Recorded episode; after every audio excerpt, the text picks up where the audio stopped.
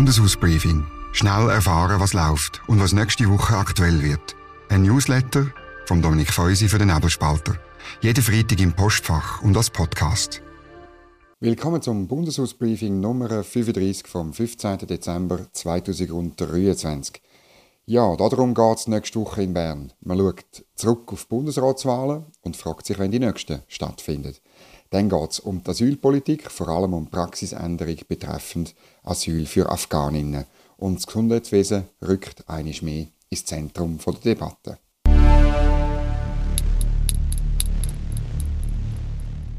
Das gibt es reden. Nach der Bundesratswahl ist vor der nächsten Bundesratswahl und die dürfte schon bald kommen. Darum probieren jetzt alle zu betonen, sie hätten sich also an die Tickets und an die Empfehlungen der Parteien gehalten. Das Gegenteil ist der Fall und ich zeige es im schriftlichen Bundeshausbriefing ausführlich auf. Ihr könnt das mit dem Link unten dran nachlesen und noch besser, ihr könnt es abonnieren, damit es immer am Freitag um halb drei überkommt. Viola Amherd wird 2024 Bundespräsidentin. Sie ist mit nicht so guten 154 Stimmen gewählt worden, letzten Mittwoch. In Bern rechnet man mit ihrem Rücktritt nach dem Präsidiumsjahr. Oder kurz darauf, zum Beispiel nach der Frauenfußball-Europameisterschaft. Es wäre der erste Matchball für den Gerhard Pfister. Der zweite Matchball zum Bundesrat wäre, wäre der Rücktritt von Ignazio Cassis. Der könnte sogar gleichzeitig mit der Viola Amherd stattfinden. FDP-nähe Strategen denken, es wäre dann schwieriger für die Mitte, nicht nur den Sitz von der Frau Amherd zu ersetzen, sondern auch noch einen zusätzlichen zweiten zu erobern. Die Frage ist aber, wie stark er sein politisches Gewicht ins Vertragspaket mit der EU leitet. Das könnte ihm nämlich ebenfalls den Kopf kosten, wie sein Vorgänger Didier Burkhalter. Wenn alles gut geht, wird er 2027 Bundespräsident und wäre nachher reif für einen Rücktritt im Rahmen von einer Gesamterneuerungswahl. Taktisch müsste er allerdings eher vorher gehen, damit sein Sitz nicht am Schluss der Wahl drankommt und irgendwelche Spiele von anderen Parteien komplett ausgesetzt wären. Bundesrätin Karin Keller-Sutter wird 2025 zum ersten Mal Bundespräsidentin. Auf die Finanzministerin kommen allerdings schwere Aufgaben zu. Sie muss schon bald Sparprogramme in Milliardenhöhe vorlegen.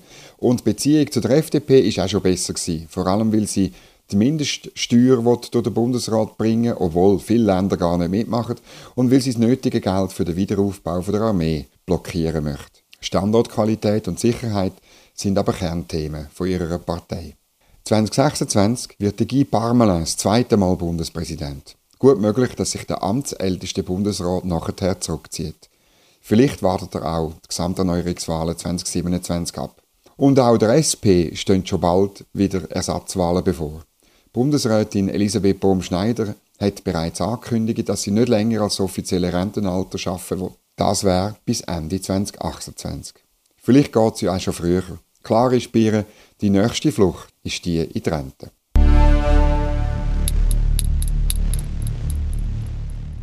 Was nächste Woche aktuell wird. Es gibt in beiden Räten außerordentliche Sessionen zur Asylpolitik. Da geht es vor allem um die Praxisänderung bei der Beurteilung von Asylgesuchen von Afghaninnen.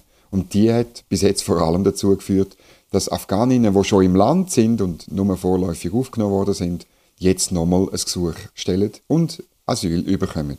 Und dann können sie die Familie schneller nachziehen. Dann gibt es noch einen ganzen Haufen Vorstöße in beiden Räten ebenfalls zum Asylthema. Die Debatte wäre ein Test für Bundesrätin Bohm-Schneider geworden. Nach ihrem Rückzug ins Innendepartement wird der Tag vor allem ein Test für die Zusammenarbeit der Bürgerlichen, für eine Asylpolitik, wo abgewiesene Asylbewerber auch wirklich zurückgeschafft werden müssen. Ob das klappt, ist offen.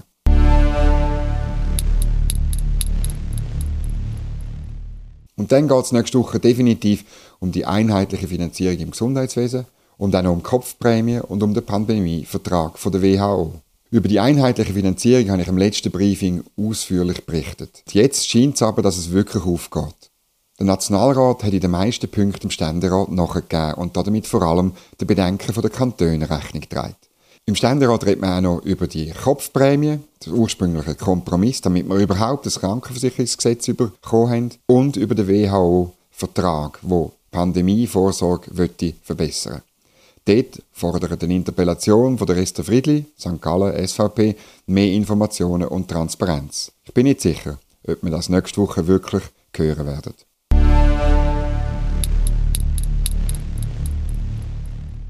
Was sonst noch läuft?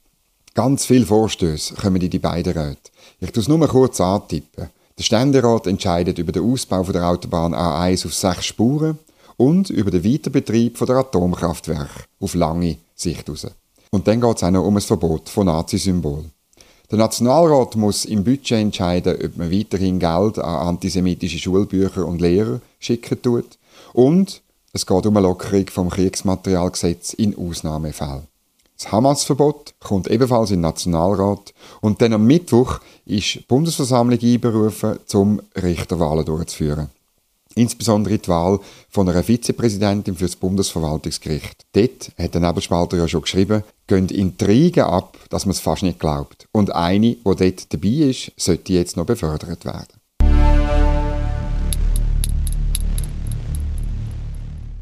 Hat Ihnen das Bundeshausbriefing gefallen? Dann empfehlen Sie es weiter. Tun Sie unbedingt die schriftliche Version mit allen Links und weiteren Informationen abonnieren, damit Sie es nie verpassen. Und schicken Sie mir ein Feedback auf dominik.feusi.nebelspalter.ch. So, das ist es. Ich wünsche Ihnen ein schönes Wochenende und alles Gute. Bundeshausbriefing. Jede Woche gut informiert. Ein Newsletter und Podcast vom Nebelspalter.